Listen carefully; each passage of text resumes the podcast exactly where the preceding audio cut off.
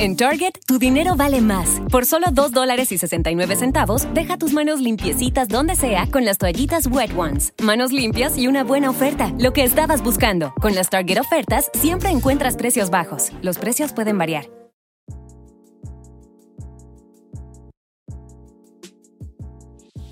Muy buenas tardes, queridos amigos. Ya estamos en el tercer capítulo de Divagando un poco, eh, podcast de conversación.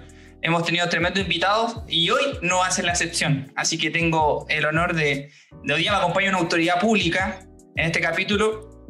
Quisiera presentarles a Felipe Mancilla. Él es geógrafo de la Pontificia Universidad Católica de Chile. Tiene 32 años, fue ex dirigente de dicha universidad, actualmente de algo que también vamos a conversar, de su labor de concejal por la comuna de La Florida en este periodo se encuentra en reelección. Bueno, como ustedes saben que estamos con un, un periodo de congelamiento de, de, las campañas que esperan ya retornar dentro de muy poco. Va a la reelección y además se dedica a ser asesor de la Subsecretaría de Desarrollo Regional y Administrativo del Ministerio del Interior. Felipe, un gusto de poder tenerte el día de hoy para que podamos conversar y también hablar de cositas lindas de la vida. Un gusto, Caco, por, por tener tu espacio, más que agradecido. Eh, y ojalá que, como decís tú, pues, podamos conversar de lo humano y lo divino. Pues. De hecho, eh, soy un convencido justamente a todos estos espacios de discusión pública lo que más les falta es poder conversar, poder reflexionar, tener espacios de diálogo, obviamente. Y si, y, si, y si tu espacio sirve, más que bienvenido. Así que cuenta conmigo y agradecerte por la invitación. No, muchísimas gracias a ti, Felipe, por haber aceptado. Y ya para que entremos en materia, yo hice un, una pequeña presentación tuya, pero me gustaría saber en profundidad quién es Felipe Mancilla. Es una buena pregunta. Siempre eh, es complejo definirlo también, porque si, si, tuviera que partir como quién soy, partiría más bien hablando no por el currículum, básicamente, sino que eh, hablaría, hablaría de aspectos personales.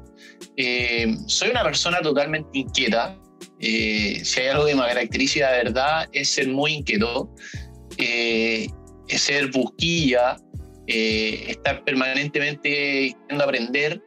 Y al final del día esa, esa lógica de ser un inquieto me, llevó y, y, y, terminó gatillando en mí el, el que yo siempre digo, ser inquieto por Chile. Y lo que me motiva a mí justamente es eso, eh, es ser inquieto por Chile, inquieto por mi comuna, eh, el querer ser parte de los procesos de discusión, eh, el querer ser parte, parte del debate, el que me encanta estar ahí metido en, la, en la minucia de las cosas, en el detalle, en los pormenores, sobre cómo se están haciendo las cosas, obviamente todo en pos de querer mejorar la calidad de vida de, de, los vecinos, mi comuna en este caso, de, de la Florida. Eh, si, si me tuviera que definir como algo, yo creo que sería totalmente una persona inquieta, inquieta por China, inquieta por las cosas que pasan en mi comuna. Y eso al final del día me termina llegando, obviamente, en querer interiorizarme, meterme y ser parte de la discusión al final del día eh, sobre cómo mejorar mi comuna y Chile. Pues si al final pues uno es, uno es un, un, un humilde servidor y es una herramienta de servicio al final del día. Totalmente, Felipe. Eh, yo contar un poco que también me siento como floridiano por adopción porque mi esposa vivió toda su vida allá, entonces es una comuna que puedo conocer. Sí, conozco perfectamente. ¿En qué, en qué parte? Vive, en, o sea, vivió en San José de la Estrella. Ahí en una villa chiquitita al lado del Medicenter, que está la Villa Van Gogh. Ahí vive mi suegro, entonces considero que una comuna muy bonita que, que me regaló ahí a la de mi vida. Oye, Felipe, la, la, pasando. Dime. Dime, no, dime. Quería complementar. No, la, la, tercera comuna más grande de Chile, esa es la Totalmente. Totalmente. Una ciudad, la, la, capital, la capital sur de Santiago.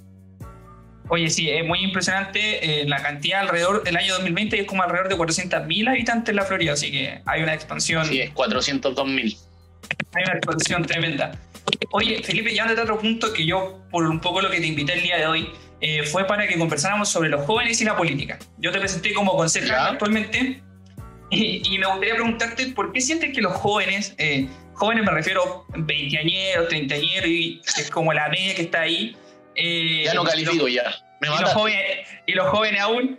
eh, ¿Por qué crees que está esta desafección por la política? Lo hemos visto del estallido social, de que de, de la clase política se ha visto un poco mermada por esto, por esta esquila de la, del estallido social, que los políticos son esto, que los políticos son esto otro, y, se ve como lejano y eso muchas veces distancia a la ciudadanía. Entonces me gustaría preguntarte por qué crees que, los jóvenes, sobre todo, eh, no, no, pegan ni juntan con la política. Si le dice, oye, soy de un partido político, es como un poco raro que un joven se sea tajante al declararse ideológicamente, sino que también van por el, el, estilo independiente, que no, que soy esto, soy de idea libre. Así que cuéntame un poquito de eso. Puta, mira, yo creo que esa es una de las preguntas más difíciles que responder, porque mm, yo siempre hago como paralelos. Así como, ¿por qué hoy día los jóvenes, por ejemplo, eh, no participan de la política?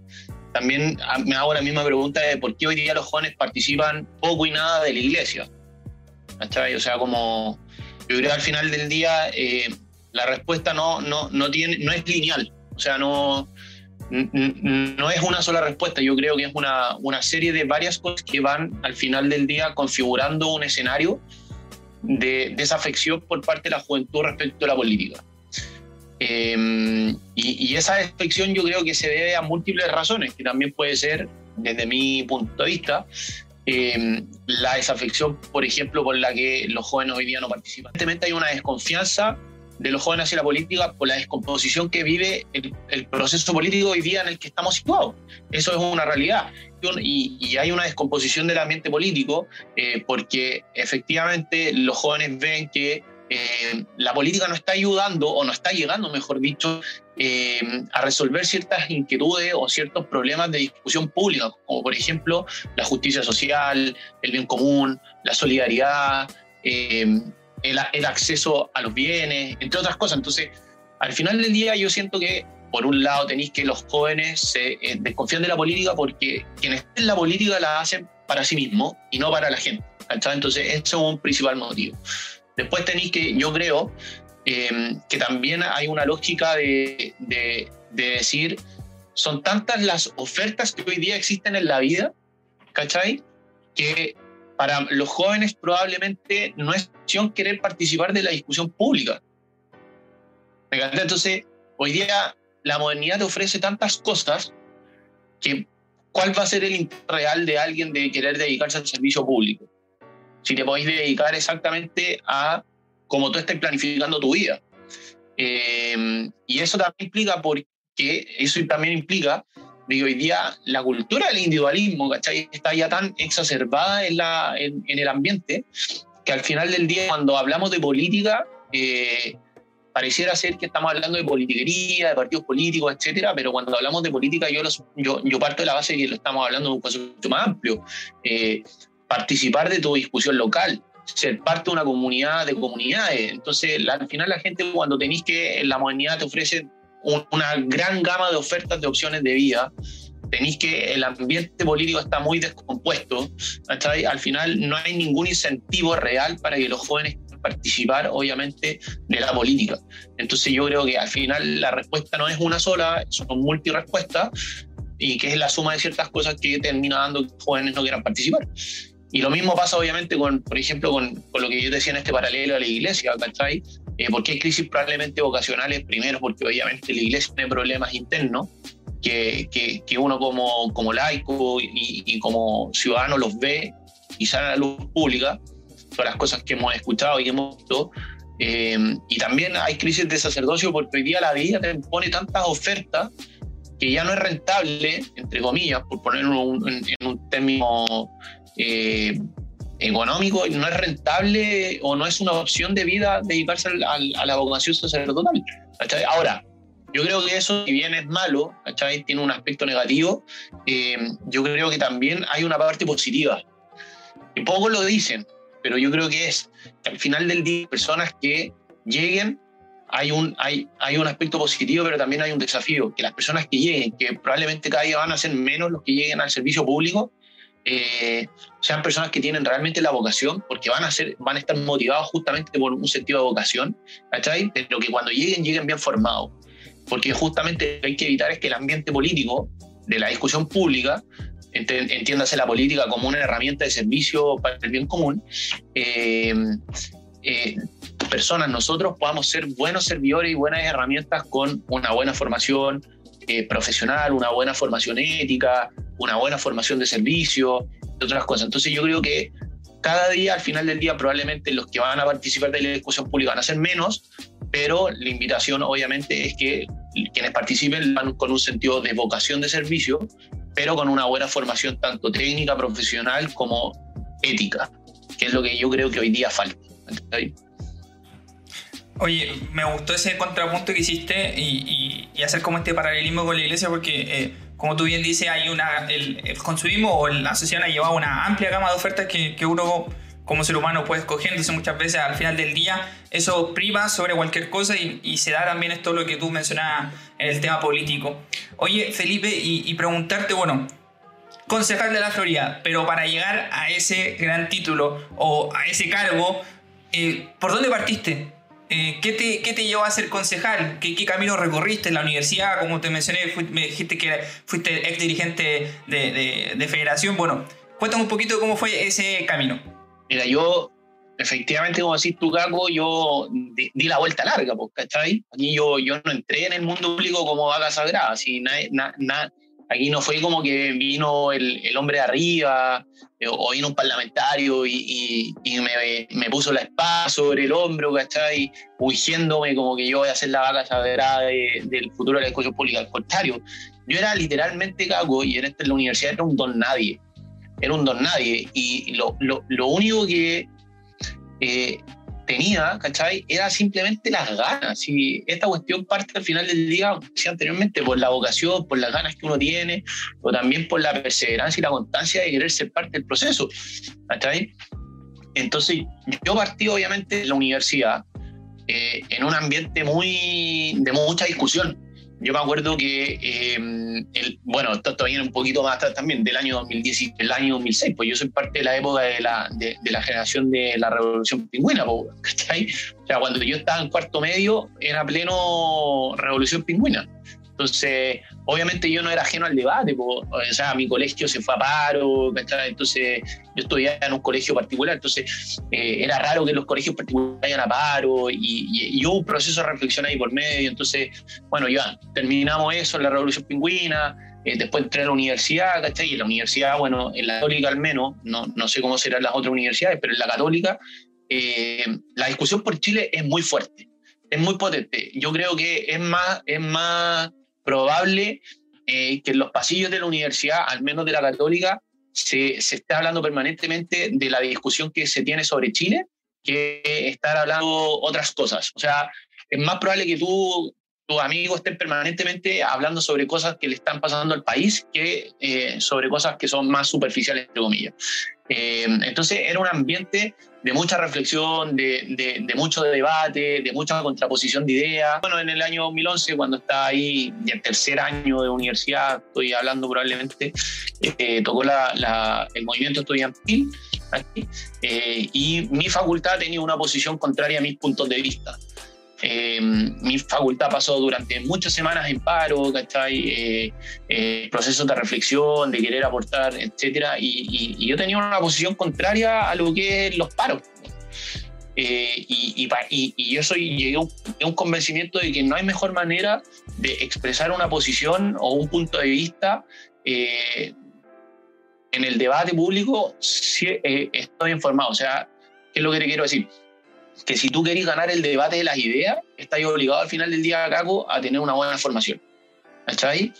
Y, y, y, esas ganas de querer expresar mis ideas con una capacidad de argumento eh, implicara tener que convencer al otro de que mis ideas son mucho mejores, me llevó a mí al final del día eh, a estar permanentemente siendo parte de la discusión pública, leyendo, leyendo, leyendo, formándome, formándome, formándome, hasta que encontré en la universidad un espacio de, grupo humano, un grupo de, cabros, ¿cachai? Que, que, tenían un movimiento o eran parte de un movimiento que se llama Solidaridad. Yo entré a ese movimiento y ya de ahí obviamente se abrió camino toda esta cuestión. ¿cachai? O sea, fui parte del movimiento, fui coordinador de área, del área social, eh, fui candidato a, eh, ¿cómo se llama? a consejero territorial de la facultad, representante de la facultad, después fui eh, miembro del consejo del movimiento, ¿cachai? Entonces, con un grupo de amigos decidimos entrar a militar a un partido que Reacción Nacional, eh, y estoy hablando con el año 2012, 2013, si no mal me recuerdo, y desde ahí que estamos militando y no hemos hecho camino al andar. Pues, bueno. bueno, y entre todos obviamente hay un, un mini, infinidad de historias, ¿cachai? Eh, me fui a ir a La Pintana, eh, hice un apostolado en La Pintana con otro grupo, ¿cachai? Entonces todo esto al final del día a mí me ha ido permitiendo alimentar, obviamente, estas ganas de querer servir a Chile. Eh, y, y, sobre todo esa experiencia de haber vivido Pintana durante X cantidad de tiempo, puta, llegué al final del día que lo mejor que a uno le puede pasar en la vida es servir al otro, ¿cachai? Eh, con, con, principios eh, que apuesten a la justicia social, a, al, al, bien común, a la solidaridad. Eh, al final del día yo llegué al absoluto convencimiento de que esto es lo que me gusta, es lo que me hace feliz. Y hasta que me tocó participar, obviamente, candidato. Pues. Yo pedí, quise ser candidato, pues, ¿cachai?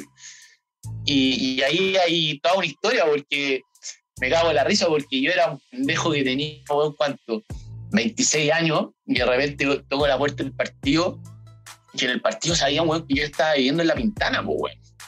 Entonces Mario Desbordes me dice, Felipe, ¿no querés ser candidato a la primaria de alcalde por La Pintana, weón?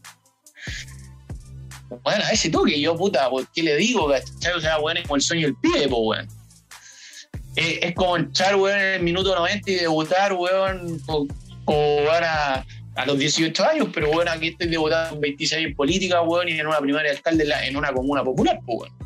Oye, pero eh, medio, tremendo reto que, que te tocó. Ah, sí, pero ahí obviamente, ahí hay, obviamente hay que ponderar un poco las cosas. Entonces, a mí, cuando Mario Desbordes me lo. Y, fue una reunión que yo tuve, una, una conversación que yo tuve en, su oficina cuando él era secretario general del partido. Eh, él me lo ofreció y yo le dije, mira Mario, el desafío era mayúsculo en el fondo, ¿cachai? Le dije que me diera la posibilidad, que me diese una oportunidad eh, para ser candidato a concejal en la comuna donde yo nací, eh, me crié, vivo todavía, ¿cachai? Etcétera. Y puta, pues fui candidato, la pega que tenía de ser como candidato, bueno, nadie da un 20 por mí, weón, nadie, nadie. O sea, yo, weón, ¿quién iba a votar por Mancilla? Pues, weón, el, no, el pendejo que, que, que no tenía ni uno, weón, que, o sea, nada, ¿cachai? Puta, y, hicimos la pega, pues, hicimos la pega que teníamos que hacer, dejamos la en la calle, nos rompimos, cuántas rodillas había que romper, weón, de tanto caminar, ¿cachai? Eh, y conquistamos los corazones, pues, porque yo soy convencido que al final lo que vale en política es cuando tú conquistáis los corazones más que pedir el voto. ¿Cachai? Y, y eso, Caco, eh, la gente lo valora mucho. Eh, cuando tú puedes llegar a, los corazones de las personas, al corazón del vecino, eh, y demostrar tal cual eres tú, obviamente con un conjunto de ideas claras, la gente lo valora mucho y, y, y te permite llegar a, a, la confianza de las personas. ¿Cachai? Y hicimos, puta, me despertaba a las 5 y media de la mañana en esa campaña, la primera. Me despertaba a las 5 y media de la mañana para pasar a buscar a la gente, para estar parado a las 7 de la mañana en los semáforos. Después nos íbamos bueno, a las ferias, después nos íbamos hacer puerta a puerta, después volvíamos a hacer semáforos en las tardes. Eh, bueno, me despertaba a las 5 y media de la mañana, terminaba a las 11 de la noche. Bueno, o sea, ¿qué no hice? O sea, hice chofer, construí mis propias palomas. Eh, bueno, y candidato pobre, pues bueno, y tenía 20.000 volantes, weón, con eso te digo todo. Pero bueno, Sí, eso, es lo importante. El, testimonio, yo creo que la gente cuando más conecta con la política es cuando el político está en la calle. Sí, está en, campaña y está, está haciendo la, las conectando con la realidad. Y lo, y lo que decís tú, que es, la palabra más clave y más importante. Eh, los candidatos o, las personas que están en el servicio público son bien valorados cuando uno da testimonio del Chile que cree, o de la comuna que cree en este caso. ¿Cachai? Eh, porque hay, hay candidatos y candidatos, hay candidatos que dicen, no, sí, yo tal vez podría ser, porque sí. Y entonces, son como los culebreros la gente quiere que sean honestos con uno, ¿cachai? Que no lo cuchupletís, que no le digáis, ah, después hagáis B, C y después terminéis pensando como Z, ¿cachai? O sea, es como el candidato del ABC. Piensa A, dice B, pero hace C.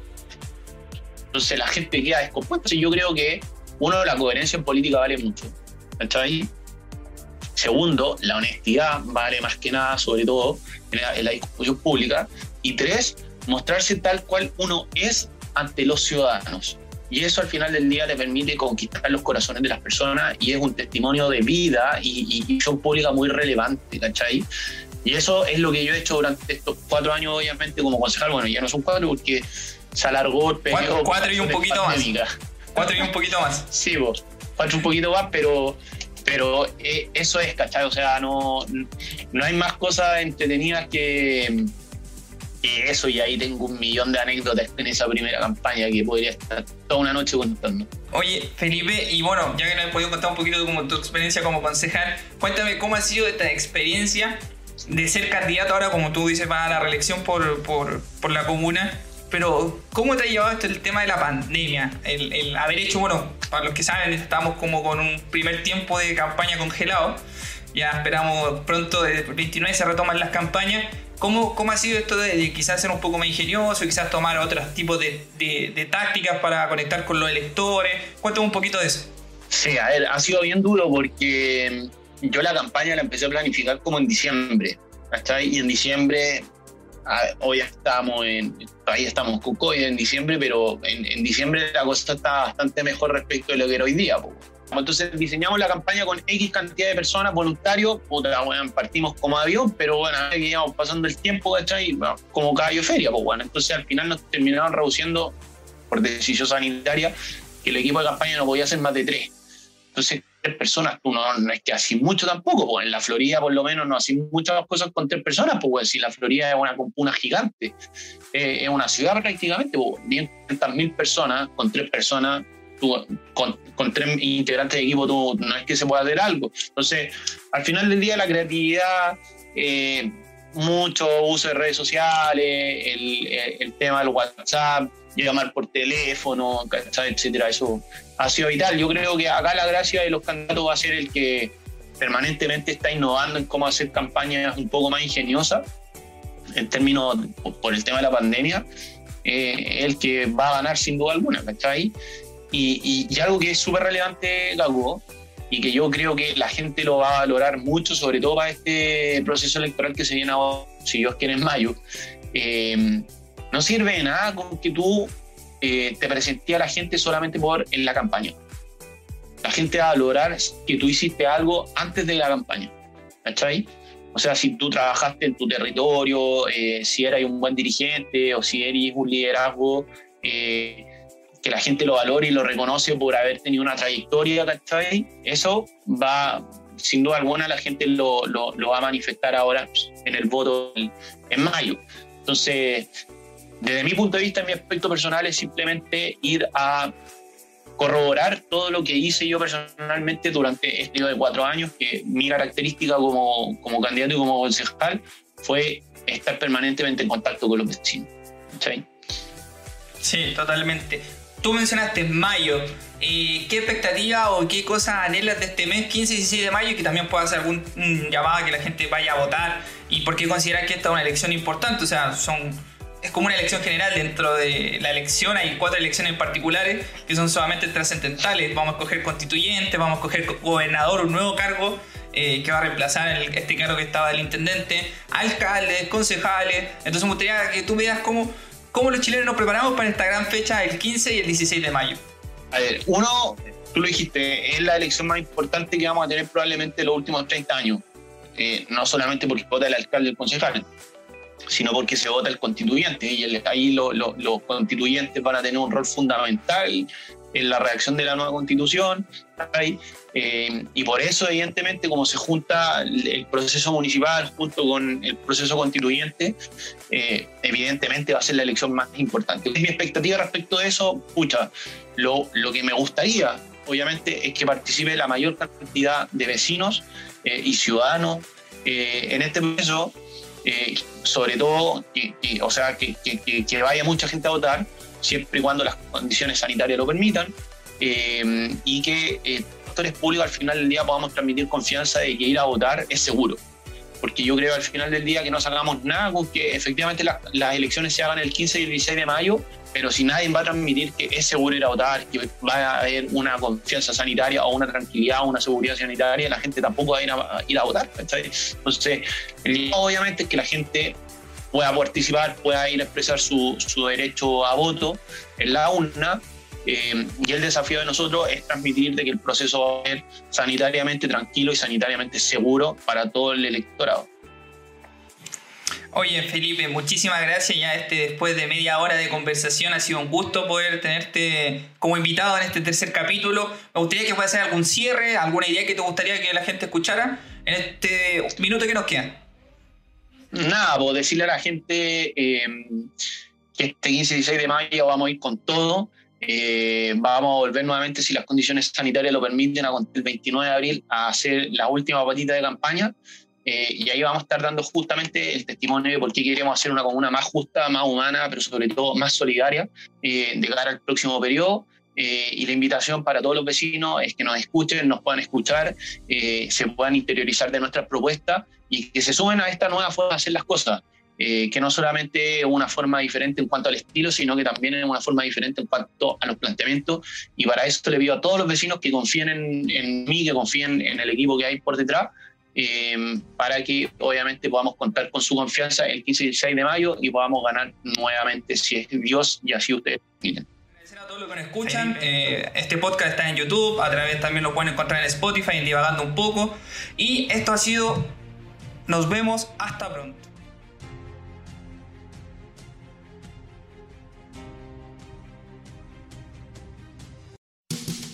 The air we breathe, the water we drink, the soil that grows food for our families. These basic elements are essential to healthy, happy lives. America's corn growers think so too.